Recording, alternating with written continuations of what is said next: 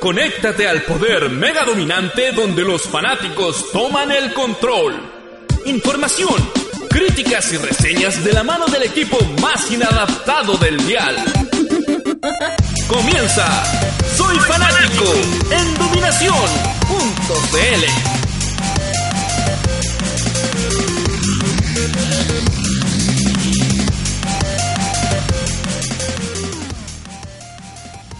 Comenzamos una nueva semana de Soy Fanático a través de la línea de dominación.cl, capítulo número 2. Y nos vamos directo con el sumario de esta semana. Sumario. Sumario. Oli.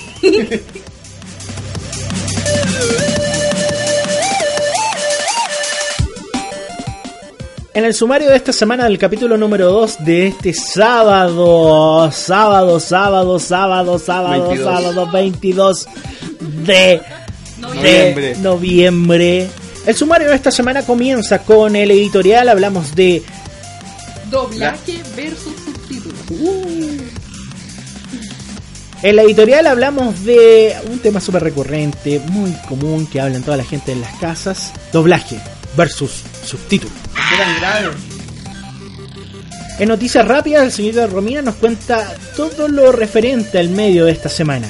En videojuegos, nuestro amigo Eloy nos cuenta y nos remonta a los 20 años de PlayStation hablando de una de sus grandes franquicias. Hablo de Black. El guatón, José al Cubo, es decir, yo, habla de Ninja Sentai Kakurenja. Sigues en la dominación. Esto es Soy Fanático. Quejas, alegrías y la molestia contenida de la semana con la opinión certera de nuestros panelistas. Comienza el editorial.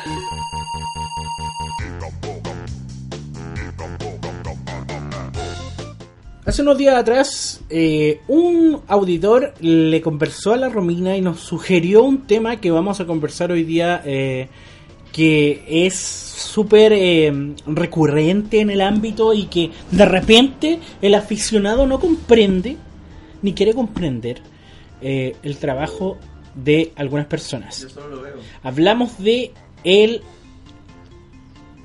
Doblaje versus subtítulos. silencio de mierda. Doblaje versus subtítulos. Ya, el doblaje versus subtítulos. En esta ocasión la señorita Romina va a estar defendiendo la postura de Eh, los subtítulos. y yo voy a estar defendiendo el doblaje latinoamericano y hispanohablante que me gusta mucho. Va a partir la Romina porque ella es más bacán y yo soy guatón. Porque yo soy obeso. Ya, eh, y y porque yo soy más blanca. Oh. Exacto. Bueno, chiquillos, les cuento. Hace poco, como dijo José, estuvimos hablando con uno de, nos- con uno de nuestros auditores, que es estudiante de pedagogía en inglés. Y bueno, él obviamente está chocando con este tema muy, muy seguido, porque obviamente, como ya saben, tiene que estar eh, peleando con dos idiomas todo el tiempo. Y bueno, salió entre medio el, el tema de la editorial y me dijo, ¿por qué no hablan de esto? Y ya. Bueno, comienzo diciendo que yo prefiero Personalmente prefiero los subtítulos porque, bueno, me gusta más que nada escuchar la voz original del actor. Y porque siento y que, no sé, o sea, pienso que... mm, a ver, ¿cómo te explico? Pienso que... Ah, no sé cómo explicarlo, pero no, no me gusta tener una voz que no pertenece al personaje encima y que siento que a veces no calza, siento que a veces la, la está mal, no sé, que no encaja en el tono de voz, cualquier cosa, no sé, prefiero escuchar a la persona real en sí. En general, el arte, porque esto es un arte, actuación. La actuación eh, de, de- Tenemos que citarnos de tiempo- tiempos emblemáticos de actores, grandes actores de, México, porque son como los grandes referentes, y en la actualidad, actores de doblaje de nuestro país que han hecho producciones nacionales. Voy a poner un ejemplo: Las Mil y Una Noche, Detective Conan, eh, que están como muy en boga últimamente. Eh, yo creo que son necesarias. Eh, creo que los dos formatos deberían llevárselo más bien. Ah, no, eso, bueno, en ese caso yo tampoco no, no es que Pero esté... es que lo que pasa es que hay muchos religiosos del asunto. Ah, sí, obvio. Y, y yo creo que el otro, el año 2008, 2010, 2011, ISAT hizo una campaña contra el actor de doblaje. Ah, mier. Eh, Esta campaña de escucha el original, deja de escuchar esto, eh, eh, prefiere esto antes de, de actores de doblaje que no van a calzar con, el con, con los actores como tú decías. Bueno, es que hay varias, hay varias razones. Igual, por ejemplo, conozco mucha gente que le da paja simplemente, le, lisa y llanamente le da flojera leer lo que está escrito en la pantalla y prefieren ver la película. Y después preguntan, ¿y qué dijo? ¿Y por qué no leen? Por flojera. O No hay sé. otros simplemente que por, por la misma razón que digo yo, que prefiero escuchar la voz original y escuchar el personaje en sí. Y así, pues hay miles E- de razones. Ejemplo, yo me siento más icónicamente hablando de hablando de voy a voy a defender el actri- el actor el, el- la la cómo se llama la disciplina porque es una disciplina. Yo creo que debe ser muy difícil encontrar un buen actor de doblaje últimamente. Pero voy a voy a hablar de los actores antiguos, los que yo conozco. Si Dragon Ball Z no hubiese tenido actor de doblaje, hubiese sido en japonés, yo creo que acá, eh, acá en, en este país, No habría pegado. no hubiese pegado. En Latinoamérica no hubiese pegado, en hispano el hispanohablante no hubiese visto esta serie. Eh, Tú ves el calibre de la serie y es buenísima, la trama es buenísima. Ahora, últimamente, claramente, cuando eres niño no tienes la comprensión para leer. Sí, pues eso es lo otro. tiene que ser por obligación doblada cuando es para niños, comúnmente. Pero yo, yo Muy creo, pocos niños, yo creo creo, que... se van a dar el trabajo de leer y van a entenderlo. Claro, pero yo creo que eh, es un... Es súper complicado que nosotros eh, seamos religiosos con el asunto. Si está bien que estén los dos formatos ahí. Este, está bien que estén los dos formatos. Eh, yo lo repito. Porque eh, de repente a mí me gusta ver actores de doblaje, ver cómo se desarrolla una voz, ves cómo se desarrolla un personaje, ves cómo un, un actor se dedica el tiempo de desarrollar un, personaje, eh, porque estás tratando de desarrollar algo. Lo- los actores de doblaje de, de Finn el humano de, y, y el perro, si tú ves la versión en Latinoamérica, bueno, hay religiosos de Hora de Aventura que le carga. Pero hay otra gente que le gusta mucho el doblaje de Hora de Aventura por los actores de doblaje. ¿Por qué? Porque el actor de doblaje o el actor en general se dedica a dar a darle una nueva vida al personaje. Capaz no sigue de buena línea eh, todo esto. El Agente 86 era una serie súper buena, pero yo la otra vez de ejercicio me puse a ver el Agente 86 en gringo y el actor sigue haciendo igual de bueno.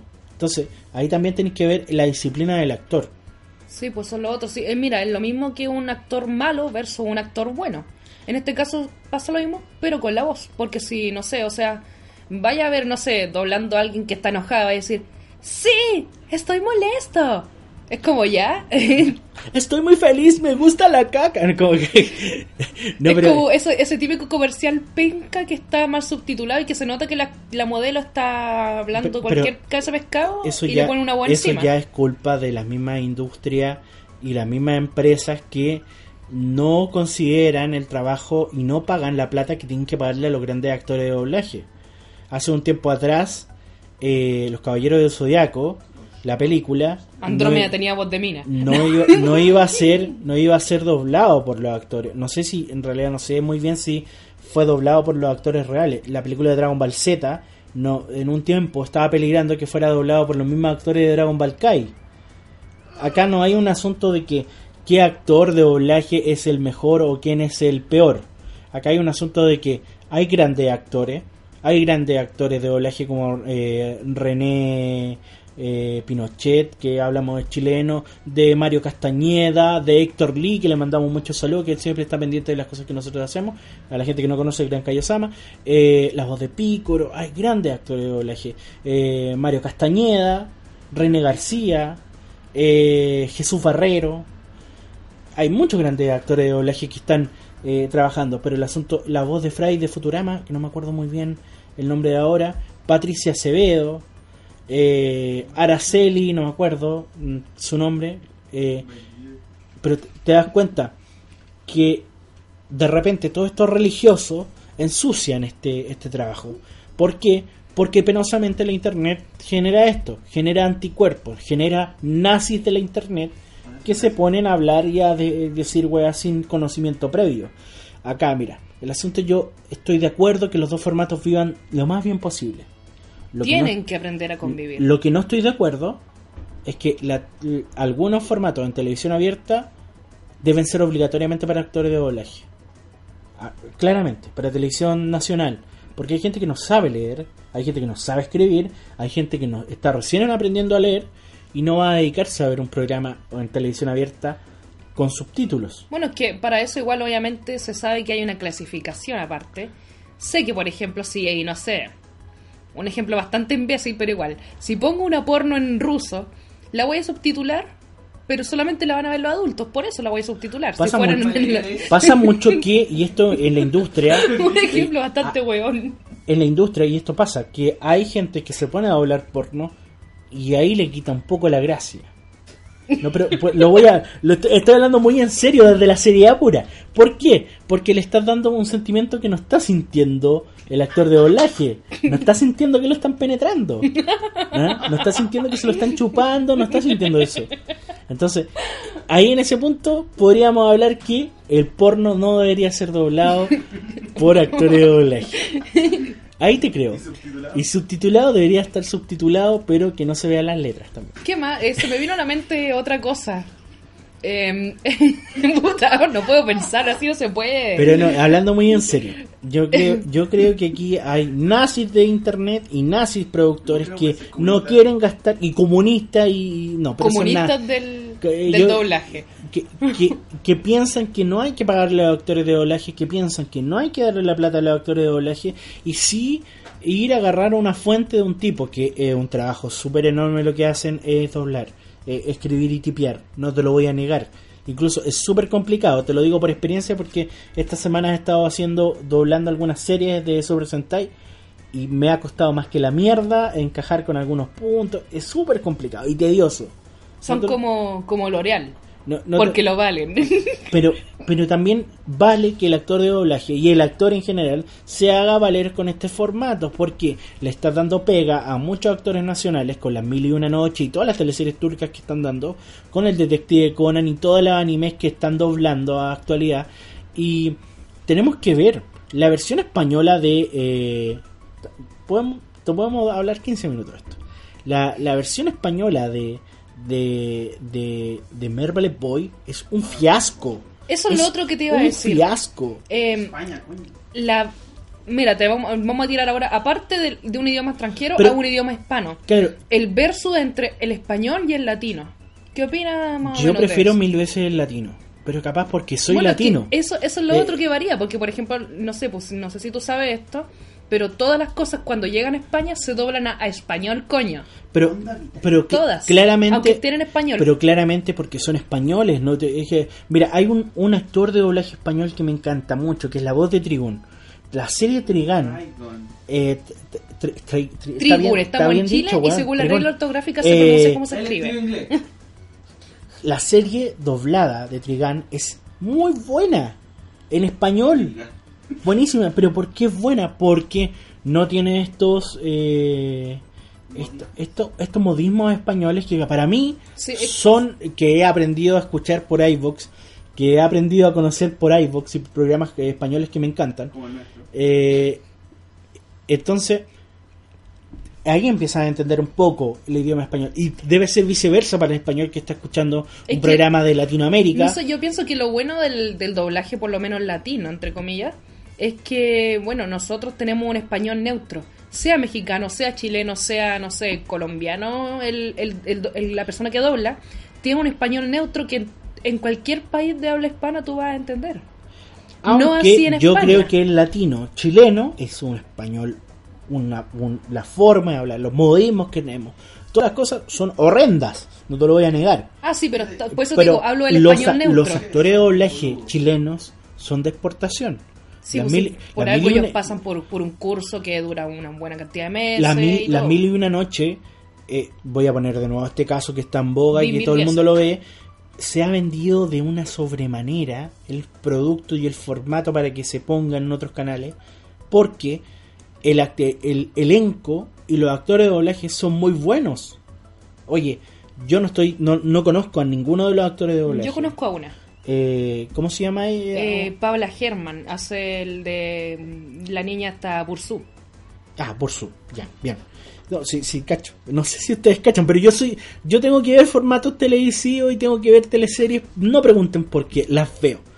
Eh, entonces, las mil y una noches para mí eh, la versión doblada, porque me, me pegué la paja para adelantarme al final de las mil y una noches ver la, la versión turca. La versión turca no me entrega nada de la misma emoción que me entrega la versión. Es que es por un El- tema cultural en todo caso, porque yo igual vi la versión turca y a mí me encantó. Y a mí me, me, me hostió. Me hastió. Yo no la vi con subtítulo en francés. Yo no yo no, no, no pude ni ver ni 10 minutos porque no son muchos gritos, hablan muy violento. Por eso digo, una- es- es- es la variación del idioma, porque es lo mismo que, por ejemplo, cuando yo aprendí alemán, todos me decían de que el alemán era violento, pero es porque la pronunciación es así. Así. En cambio, ver, ver este asunto, Onur no habla como la versión eh, doblada. Onur habla como el pico, habla no es tan así como potente. No, es más, eh, como que habla, habla como más para adentro. Entonces, ahí le da el crédito al actor de doblaje que pone este formato eh, y lo hace exitoso en un país que no tenía privilegios para hacer éxito. No tenía ni siquiera cabida para un éxito. Era una hueá que la gente decía, ah, una teleserie turca, ah, qué novedad. Pero ahí- hasta ahí llegó. No, pero es que no hasta ahí llegó. Fatmagul lo mismo. Ah, Fatma- sí, po. Fatmagul también es un, una de las grandes producciones de la teleserie. Y si no fuera por el elenco de actores de doblaje, la teleserie se va al fiasco. Y otro, y también tenemos que hablar de, de, de doramas coreanos que están, dieron en Vía X, eh, dieron, eh, ¿cómo se llamaba? Ah, mi sé. corazón o algo con mi corazón, que un tipo que tenía un problema con el corazón, también doblado por actores chilenos. Y todos los, todos los teleseries que están dando en Vía X de drama son doblados por actores chilenos. Eh, Boy Over Flower o eh, esto, los chicos son más que las chicas, también doblados por actores de doblaje chilenos. Entonces, ahí en ese sentido, no hablando del chilenismo, eh, y, y- y siendo categórico en la opinión mía, debemos debemos vivir con los dos formatos. El original, con subtítulos, donde vemos toda la reacción real del actor eh, y, toda esa implicancia que tiene en un diálogo, y los formatos en actores de doblaje, porque también vemos el otro, la otra perspectiva del mismo actor de doblaje que trata de trata de ser lo mismo, pero le da otra otra otro significado. Tratemos de vivir con los dos formatos y tratemos de evitar este movimiento neonazi de, de, de actores de doblaje, no porque son malos, porque yo lo encuentro súper estúpido. Y eso, eso no son son ni buenos, o sea, no son ni buenos ni malos, simplemente tienen que aprender a convivir juntos, así de simple. Bien, bueno, las cosas son así. ¿Qué piensa usted? Tú puedes comentarnos a través de nuestro Facebook, soyfanático.chile, en nuestro fanpage. Eh, nos puedes buscar como soyfanático.cl y en nuestro Twitter, soyfanáticocl. Eh, pones hashtag geo para la gente de España. Soy fanático CL y coméntanos de los actores de doblaje qué te parece a ti. La próxima semana elegimos el mejor auditor de la semana. La intrépida reportera Bati Romina recopila la información semanal para que tus oídos se informen. Comienza Noticias Rápidas.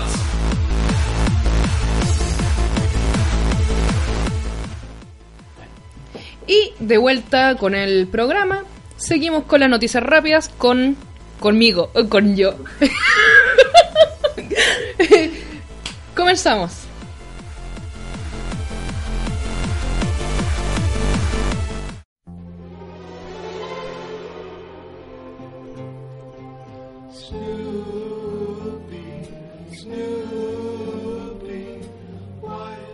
Tráiler oficial de Snoopy. ¿Para qué vamos a leer el, el nombre en inglés? Porque no, es que, en que Chile se conoce como Snoopy. La obra cómica de Charlie Brown, Snoopy y sus amigos, será llevada a la pantalla grande el próximo año, es decir, 2015. Sin fecha exacta aún, porque todavía no se, no, no- se sabe más o menos, pero la están tirando entre noviembre y diciembre del 2015. De momento, Fox eh, no, no, no, no nos deja, o sea, lo único que nos deja es un tráiler, no ha dicho ni siquiera de qué se trata. Eh, es bueno porque eh, dentro del tráiler vemos la imaginación de eh, Snoopy, los pajaritos, todo lo que queráis. Deben ver el tráiler. ¿Dónde lo puedes encontrar? Soy fanático.cl en Facebook o soy fanático.chile. No, soy fanático.chile en Facebook. All right, partner. Keep on rolling, baby. You know what time it is. Esta noticia es un poquito vieja, pero De más que no mucha gente Murió la Paul sabe. Walker. O puede que la sepan, pero igual. Esto es como más para, mon- para ya. Esto es el momento tedioso de la noticia. Podría haber tres películas más de Rápido y Furioso. Con esta noticia, todos nos fuimos a la punta del cerro. Y quieren hacer hologramas de Paul Walker. Todavía no se estrena Rápido y Furioso 7, la última película de la saga, como ya saben, en la que estará el fallecido Paul Walker. O y Paul ya, Vázquez. Paul Para- Vázquez. y ya se anunció que podría haber por lo menos tres más, según la jefa de Universal Pictures. Puta la wea. Lo digo, disculpen, pero No s- dilo, dilo. es que me parece una inaudito. Creo que ya el sucio dinero hizo de la suya y atacó a la nación Pero de Rápido y Furioso. Tres películas más. Tres películas más, o sea, siete, ocho, nueve, diez. Rápido y Furioso, Diez. nueve, sí, ocho, nueve y diez. No sé, yo sinceramente, si hubiera leído esto, no sé, mucho antes ya me habría tirado la ventana, así que en este momento estoy No, colgando. no, me pasa lo siguiente, es que creo que es una, una ocurrencia, no hay ninguna franquicia en el cine que tenga 10 películas. No, y esto, mira, es Rápido y Furioso ya empezó hace 13 años, en el 2001, o sea, please. Pero ¿cómo la gente disfruta esta basura? Yo lo digo en serio. Yo creo que no la disfruta. Simplemente esto lo hicieron a propósito porque ya está vendiendo y la gente ya como que está acostumbrada. Yo creo que si hubieran sacado una serie, incluso habría sido mucho mejor, Mucho mejor, que sacar tres películas. Pienso yo.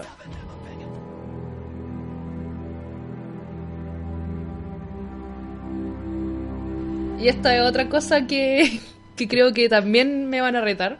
Pero tienen pensado sacar una sexta temporada de Walking Dead. Ya, aquí tengo yo eh, sentimientos encontrados. ¿Por qué? Porque la serie me gusta, me gusta cómo se desarrolla la serie. Pero Pero son seis temporadas ya. Sí, pues eso es lo otro, como que la gallina de huevos de oro, como dice aquí en el artículo que estoy leyendo, ya está siendo demasiado explotada. Creo que la pobre gallinita ya está sin Y, Está y con además los- su... los, números del cómic ya se- como que ya, están Sí, pues. ya se están acabando ya. y- El ano de esta gallina ya está mal de tanto botar huevos de oro. Entonces tenemos que de pensar. Mira, pues, debería ser la última temporada eh, ya de Walking Dead. O darnos una recompensa para todas las personas que va a haber un, un desenlace o capaz va a haber nuevas historias. Eso es prácticamente eh, quitarle la esencia al cómic de Walking Dead.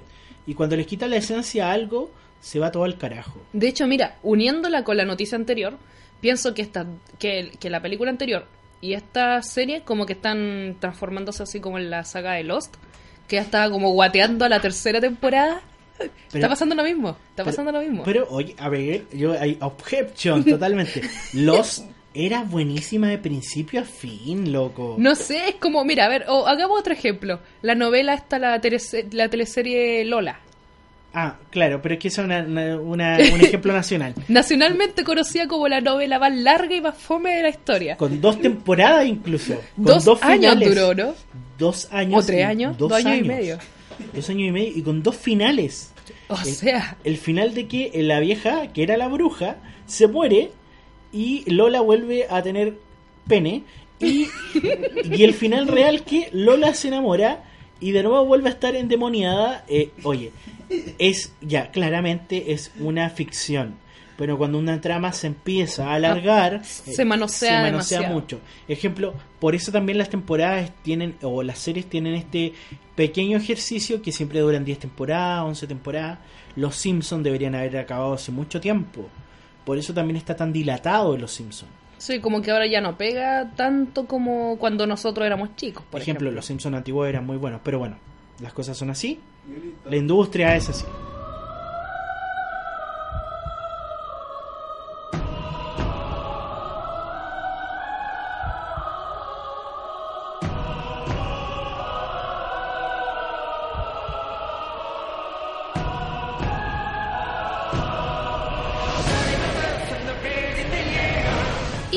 Dejando de lado las noticias más, por así decirlo, insoportables, eh, seguimos con Lost Girls. ¿Qué es esto? Las nuevas novelas de Shinjeki no, Shinjeki no Kojin. Ya, ¿qué pasa con los titanes? Eh, esta novela puede ser, parece que, o sea, se supone que es como una especie de spin-off o algo como una precuela No hay muchos detalles, lo único que hay en, en- impreso, por así decirlo, en, el- en la única foto que está dando vueltas como comercial, es que dice, chicas perdidas, perdidas en un mundo cruel, muralla sin, sina, adiós y chicas perdidas. Es lo único que dice, no hay como un spoiler, no hay nada. Se deduce, eso sí, o sea, lo único se deduce es que, que puede ser algo con lo que tenga que ver con, no sé, pues con Mikasa y con Annie, que son las que aparecen en la portada de este dibujo, pero no, no hay detalles. Así de simple. Toda la gente está cachuda con esto.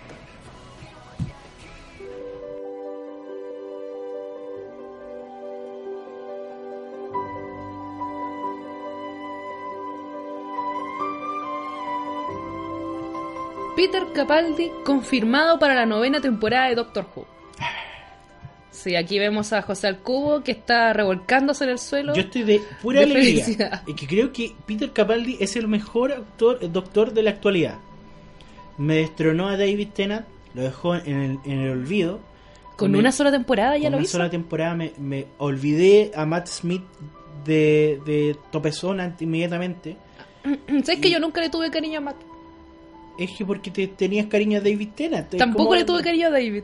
Pero, lo- ¿Y entonces qué pasó? Eh, No ¿No, era, sé. ¿No era la Gubians que estaba...? No, es que no soy, ¿cómo se llama? Tenant Liver ni, Que a mí- ni hay- Smith Liver. Hay algo que detesto en el universo. Son las Tenant Liver. No, son la gente que se enamora de personajes que no van a tener en la vida real. Como yo. Eloy, Yo, cállate. yo me enamoro mucho de a menudo de personajes que están en la internet. Pero eh, Peter Capaldi en la temporada pasada, que ya pasó la octava, nos dio una solidez en el doctor. Una realidad es ver a todos los doctores antiguos en un nuevo doctor. Y, y- y- y- permíteme tomarme un, un pequeño minuto. Creo que son muy críticos con Moffat. Moffat está haciendo una serie súper buena para la actualidad. Está dándole un giro al Doctor. Y, tener a- y haber elegido a Peter Capaldi yo creo que fue lo mejor de lo mejor. Lo único sí que, bueno, se dice, los rumores dicen, o sea, Moffat confirmó de que Capaldi firmó contrato para la novena temporada, pero los rumores dicen de que también firmó para una décima temporada. Esto no está confirmado, obviamente. Lo que sí, bueno, a mí me da, a mí me dio penita porque igual yo estaba, yo estaba, ¿cómo se llama? Encariñada con Clara. Clara eh, ya llevan años, o sea, dando vuelta los rumores de que Clara va a abandonar ya la serie. Porque, bueno, igual dicen que ya no, no ha firmado contrato todavía y que está ya pensando en retirarse. Pero ¿qué remate ya le da al personaje después no, del igual, último eso, capítulo? eso es lo otro. Tampoco como que ya no tiene tan mucha...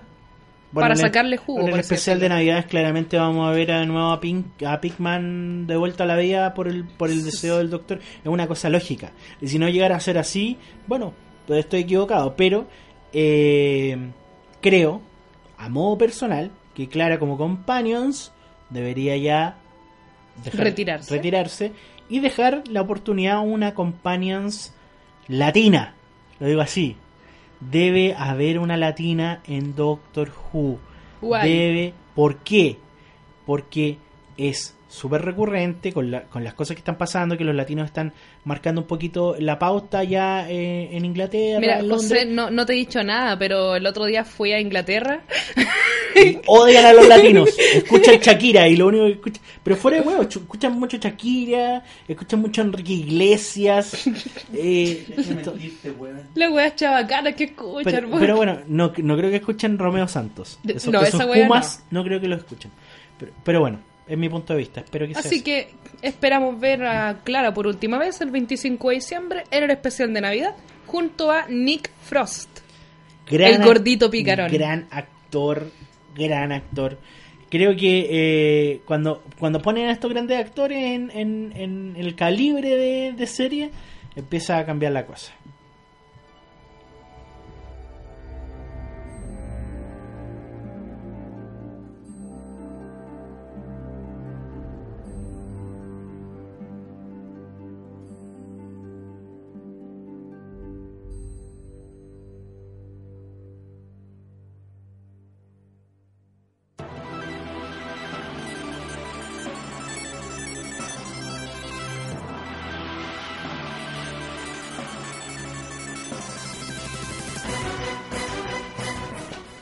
Eso ha sido todo por hoy. Eh, no sin antes o sea, no, los dejo libres, me despido, no sin antes recordarles que actualmente en nuestro fanpage tenemos 4.000 likes y a los 5.000 likes vamos a sortear un DVD de la trilogía de Volver al Futuro. Eh, oh. sí, oh, nos quedan solamente 1.000 likes y vamos a empezar a sortear este, mm, ¿cómo se podría decir? Esta preciosa caja que parece caja de cereal en la foto que publicamos. Eh, el Complete DVD Trilogy Set está evaluado a 54 mil pesos, por si acaso, para en pesos chilenos. Este DVD es súper bueno porque tiene varios extras de la Tiene película. los, los huevos de Pascua. y tienen caleta de easter eggs. Entonces, yo se los recomiendo que ayuden a llegar a ser fanáticos de los 5000 para que sorteemos en un live en nuestro canal de Twitch este DVD box de Volver al Futuro Back to the Future. eh, donde sale el Doc L. Brown y Martin McFly. Y, y sale Beef. Y toda la gente va. Oye, sé que donde dijiste eso me acordé. de Hace poco, yo estoy en un grupo de, de ¿cómo se llama? Creo que tú también estás de, Sí, sí. de Volver al Futuro y todo eso se llama eh, Hill- la República de Hill Valley. Sí. Y justo el, el administrador del grupo publicó una pregunta que yo igual que cachua. Se supone que ese Beef viaja al pasado a entregarle. mm, Te la el- respondo al tiro. Sí, pues a entregarle el almanaque. No debería volver al futuro alternativo. Y Acuerda que los futuros y el tiempo. Vamos a latear un rato, cabrón. Los futuros y el tiempo tienen siete dimensiones. Y el futuro y el espacio, siete dimensiones. Y bueno, ahí podemos dejarlos para alguna reseña futuro. Entonces, es buena pregunta para hacer la reseña futuro. Es que la vamos a dejar ahí. ¿Ustedes qué opinan? Eh, mi punto de vista es, eh, seguimos con esto, seguimos en Soy Fanático, nos vamos con un tema, esto es de Moi des Moi, Solitude, sigues acá en Soy Fanático en dominación.cl.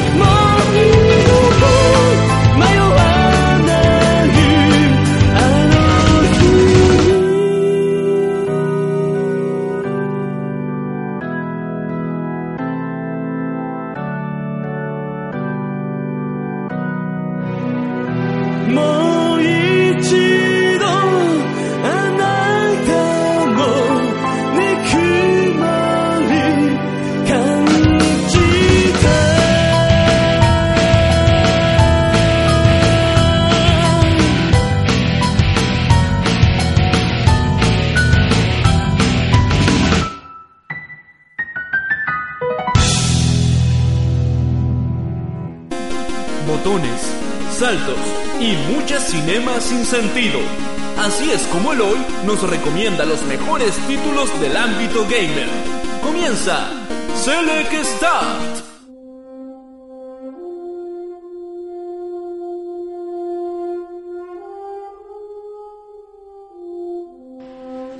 Me encanta estar de nuevo aquí, una nueva semana dando información y reseñas a todos los videojugadores que se encuentran actualmente escuchándome en esta nueva reseña aquí en Select Star.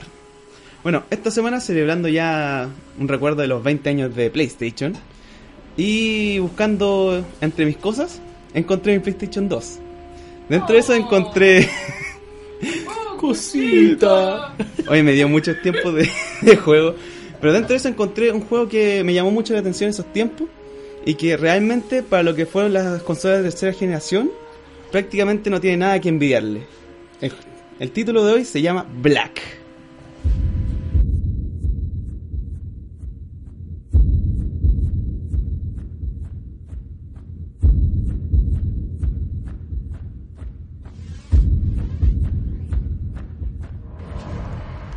Bueno, para comenzar, este juego fue diseñado esencialmente para PlayStation 2 y Xbox en, esos en el 2006. Eso, gracias por el dato.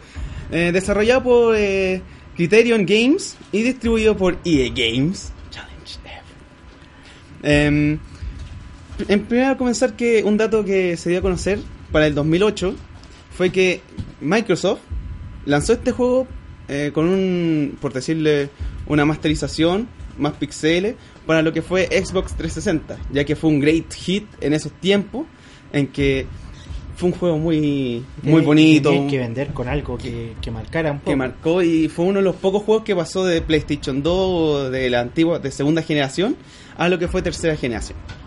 Bueno, dentro de todo, para comenzar tenemos eh, nuestro personaje, en el cual viviremos toda la experiencia de este juego de shooter FPS, shooter FPS, que es nuestro personaje Jack Kellar, del equipo Bravo. Esta organización de guber- gubernamental que trabaja para el gobierno de los Estados Unidos, de Norteamérica. En putos. ¿En qué se está visualizando? Bueno, en esos tiempos hubo un poco de los atentados en las Torres Gemelas y un poco se sacó mucha idea. Black fue uno de estos. En- Gringos culiados perseguidos. por favor, déjenme de... Bueno, ¿qué pasó? Esta historia ronda en lo que nuestro equipo, compuesto de tres, perso- tres personajes, eh, combate contra los terroristas que están haciendo estragos dentro de lo que es eh, Estados Unidos y el resto del mundo. Bueno, nuestro personaje principal tiene la tarea de conseguir la cabeza de cada uno de los cabecillas, de los cabecillas de cada una de las organizaciones terroristas, en el cual nos van a enfrentar con muchos, muchos problemas en cada una de las diferentes etapas que se nos van presentando. Bueno, a diferencia de lo que, lo que es ahora, ya que hay muchos comentarios, muchas acciones, el juego dentro de sí eh, daba muchas posibilidades. Mm, No era tanto como los juegos de esa época de vamos corriendo, disparemos, disparemos, disparemos, sino que da un tiempo de conversación, da un tiempo de interacción con los demás personajes, no es llegar y dispararle a todo lo que se nos cruzaba. Te cuenta también una historia bien sólida. Uy, una es déjame. dentro de historia bueno se pierden compañeros muy preciados que tú los vas conociendo y que caen en manos rivales entonces perderlo igual te da un sentimiento de, de prácticamente perder un amigo que dentro de la historia que Jack cuenta es súper doloroso para él bueno dentro de todo eh, la jugabilidad como lo venía diciendo un FPS en primera persona eh, mm, voy a presentar muchos disparos porque al presentarse este juego son muchas hordas. Un juego de horda donde se te van presentando, van saliendo de todos los lugares, tienes que ir acabando con cada uno y puedes hacerlo tanto sigilosamente como em, de forma brutal. De llegar a empezar a disparar, que es la forma que no me gusta como se juega hoy en día. Que hay muchos juegos que dicen, claro, están las dos formas, pero que generalmente los niños de hoy en día van, ¡Ratas! van, llegan, disparan a todo lo que se mueve y sería. Como que no tienen Oye, un principio sé que me da rabia porque el otro día me mataron siete veces los ratas en el helicóptero. Mi equipo me mató. Bueno, lo que me gusta de este juego es que podéis darle una, una situación también sigilosa. O sea, eh, entrar a cubierto, ir, eh, podéis saltarte cierto enemigo, pasar de diferentes formas hasta llegar hasta un objetivo. Claramente siempre tenías que eliminar uno o dos personajes para llegar y tratar de no detectar al arma. Dentro de todo, eh, no era un juego de misiones cortas. Ejemplo, el Urran Chaos, por decirte, eh, en, eh, en- en paralelo. Sí, y daba mucho tiempo de juego. Suponte, yo hoy día, lo- eh, ayer lo estaba jugando y realmente tomo el tiempo del juego. Cuando lo comencé eran las ocho y media y terminé a las 9.15, 9 y media, casi una hora de juego continuo. Y realmente hay otra diferencia es que los checkpoints eran distancias muy pero muy alejadas uno con dentro del juego habían unos tres checkpoints en un en casi 45 minutos de juego. Qué buena. y si tú perdías tenías que comenzar todo de nuevo y realmente eh, me daba gusto y rabia a la vez cuando de la nada me, pare- me pegaban un headshot porque los francotiradores hay que decirlo golpean duro. Y realmente lo que me gustaba del juego, que realmente te da una, una variedad bien grande de formas de, llegar a tu objetivo, pero también con distancias de checkpoint muy largas.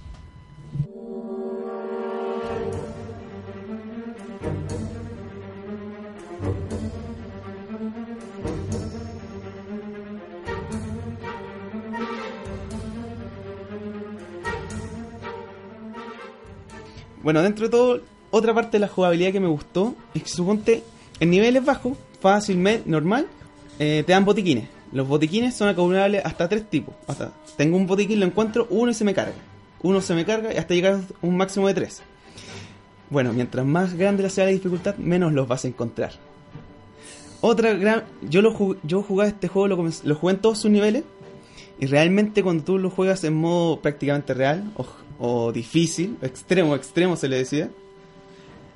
No, de hecho la jugabilidad se llamaba, la última era Black. Ya, realmente no encontré ningún botiquín. No había regeneración. O sea, ya en, en sí el juego no tenía contada con regeneración. O sea, ya en el nivel easy, si te mataban no te regenerabas. Simplemente con los botiquines podías lograr eso. Y cuando juegas en Black, ya no se encuentran casi. Encontré uno y sería en un lugar súper eh, escondido. Entonces, me fascina el juego en sí, ya gracias que presenta muchas dificultades y muchas formas de, de lograr lo que uno quiere. Bueno, por otro lado, eh, lo que es el escenario, los distintos escenarios, los distintos 7, 8 niveles que tiene, eh, claro, para hacer un juego de PlayStation 2 no podía destruir como se hacen hoy en día con misiles, diferentes cosas, pero realmente presentaban alta destrucción dentro del juego. En, en lo que es eh, tipo ciudad, en lo que es escombros, si tú disparabas con armas de calibre alto, destruías ciertos lugares y no quedaban unas balas, un, un disparo en negro. Se destruye. Eso es bueno. Se- caía un poco la. O suponte otra misión que era en un cementerio donde podías destruir las lápidas con francotiradores o con armas pesadas. Y eso que también. Y para hacer un juego de PlayStation 2 realmente es, es muy bueno, ya que presenta un gran grado de diseña, diseñación en, en general para lo que es el juego en esa época. Bueno, por otro lado tenemos eh, las distintas, presenta varios tipos de armas. Eh, tenemos pistolas, ametralladoras, em, armas pesadas heavy machine guns, lanzacohetes, francotiradores, etc. Lo típico que se ve en un FPS. Em, en general, en los espacios como... porque siempre me gusta recalcar el arte, el arte del juego. em, muy buen... Picasso. Soy Picasso. No, siempre me ha gustado. Bueno, en general, el espacio son muy amplios para un juego. Me recuerda un poco a Battlefield. En cierto modo. En cierto modo. En cierto modo, me- es muy amplio el juego en sí. Em, claro, tiene algunos límites determinados para, pasar a la siguiente área. Tenéis que ir solo en un lugar y te negan el paso por otros lugares. el típico juego de Play 2.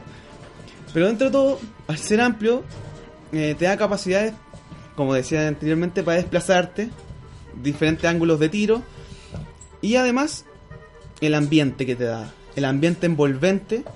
Eh, me tocaba jugar en un bosque, la segunda misión, un bosque en la noche y realmente se siente como si tú estuvieras solo y se escuchan las pisadas. De hecho, la música del juego es muy baja en ciertos lugares y cuando hay momentos de acción puro se siente esa música de vamos, tienes que ir, disparar, vamos, corre, ta. Impe- impecable la coordinación entre ellos dos.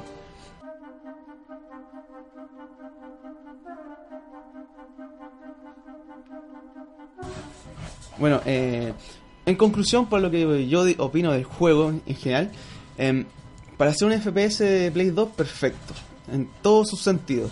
Ahora yo sé, me di cuenta que los Great Hit en esos tiempos no se le daba a cualquier juego y que este juego sí presenta todas las medidas para un FPS eh, en esa época, ya que presenta tanto una historia muy buena, con personajes muy emocionantes, presenta una modalidad de una jugabilidad eh, que no que no se ve todo que no se veía en esos tiempos sino que se corría mucho y se disparaba. Aquí no te da eh, parte de sigilo evasión y victorias muy destructivas en general porque ese juego cuando llega al, jefe final o sea jefe a la cabeza de la organización era una explosión de aquellas espacio y música perfectos, una coordinación de ambientes que te atrapaba, que te hacía sentir en ese personaje y que te hacía sentir en, el- en la verdadera guerra que se está dando contra los terroristas. Eh, en, en mi opinión, yo generalmente lo encuentro un super juego que si tienen una Play 2 y pueden descargarlo, comprarlo eh, o conseguirse de alguna forma, jueguenlo. Dejen de un lado lo que son los nuevos juegos de FPS y dedíquense un poco a lo que fueron los juegos antiguos. Explosiones y transformaciones al más puro estilo nipón. De la mano de José al Cubo. Comienza Henshin Time.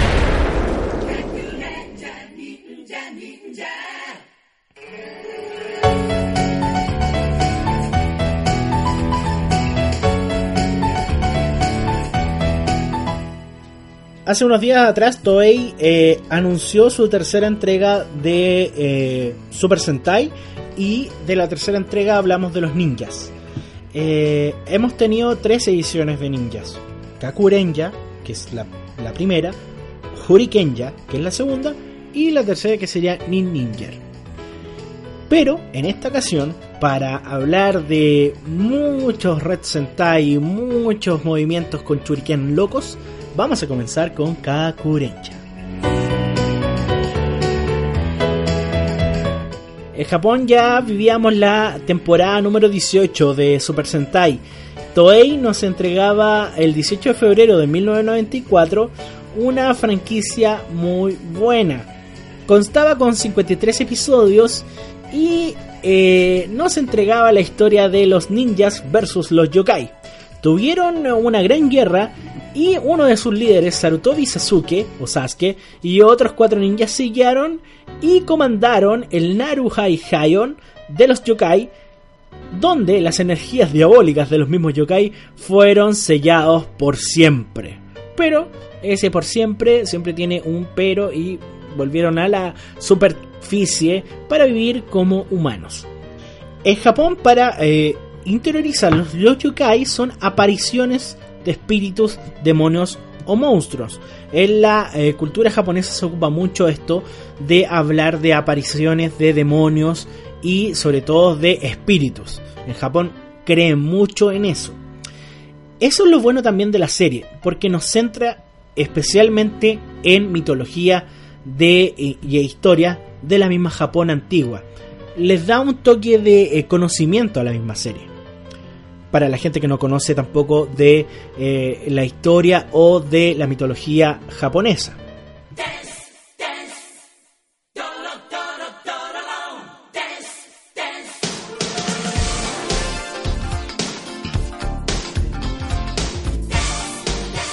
Bien, eh, Kakurenja es una serie completamente buena. Nos cuenta la historia de eh, ninjas, pero más que eso nos cuenta la historia de un Japón actual que estaba perdiendo lo más importante, su historia.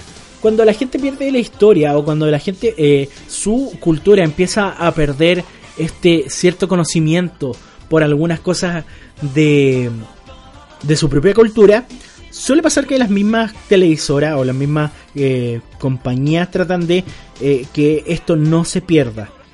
Lo bueno de este Super Sentai es que nos cuenta historias súper divertidas dentro de la misma serie. Y también nos cuenta la historia de este grupo de niños. Porque al ser sucesores de grandes ninjas, nos cuenta el desarrollo de estos jóvenes. Porque déjenme decirles que en los 90 Occidente había calado bi- bien profundo en, en Japón. Y, y se habían olvidado de ciertas cosas, de cierta, de cierta eh, cultura. Entonces, estos jóvenes actuales, el Sasuke, Surhime, Saizu, Sekai, Jiraiya, nos cuenta eh, nos cuenta la actualidad de un Japón en aquella época que estaba tratando de tener cambios generacionales, pero sin olvidarse de lo más principal de la cultura japonesa. Bien, yo lo recomiendo de sobremanera Kakurenja, por dos motivos. La historia japonesa que no conoces, la cultura que vas a conocer por la serie, el desarrollo de trama, muy bueno, de principio a fin te entrega una solidez de las historias. Eh, es entretenido, muy entretenido. No, no, no. Quiero ser categórico con lo que estoy diciendo. Esta serie deben verla. 53 episodios, películas muy buenas, eh, desarrollo, los ninjas más locos de la franquicia después de los Horikenya. Eh, Ninja Sentai Kakurenja es el recomendado de la semana. ¿Dónde lo puedes encontrar? tokukaiju.blogspot.com.es Ahí están todas las series retros de Tokusatsu. Y le mandamos un saludo a toda la gente que trabaja ahí. Eh, yo la estoy viendo ahí. Eh, bueno, yo ya la vi hace mucho tiempo. Pero la, la estoy viendo de nuevo ahí. Es que pueden descargarlo. Ninja Sentai Kakurenja es el recomendado de esta semana. Y nos vamos con esto. Ese es el opening de Ninja Sentai Kakurenja. Sigues en Soy Fanático en la dominación.cl.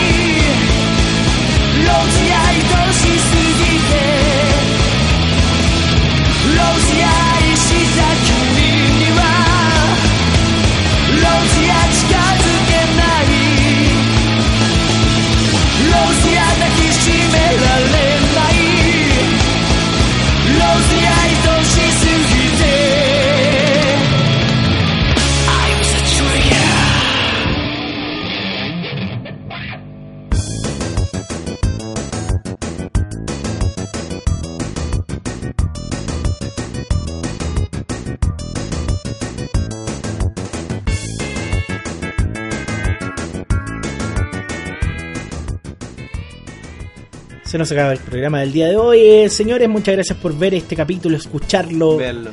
Verlo, tocarlo, tocarlo en dominación.cl. Muchas gracias a toda la gente que nos ha pegado su apoyo, nos ha dado su apoyo en el primer capítulo y que ha conocido este programa llamado Soy Fanático. Eh, recuerden escuchar la programación de dominación.cl, los otros programas de nuestros compañeros que están al aire. Saludos, señores. ¿Quieren mandar un saludo a alguien? No eh, a todo mi curso que estamos en las últimas pruebas y ojalá pasemos mucho y no mueran tanto en el intento. Sí, eso, eso es muy interesante. Saludos a todos los chiquillos que están con exámenes finales, incluyéndome. Estamos todos estresados sin dormir. Y mucha mierda, mierda, mierda para todos. Y esto fue Soy fanático en dominación.cl. Nos vemos la próxima semana. Chao. Chao. ¡Chao!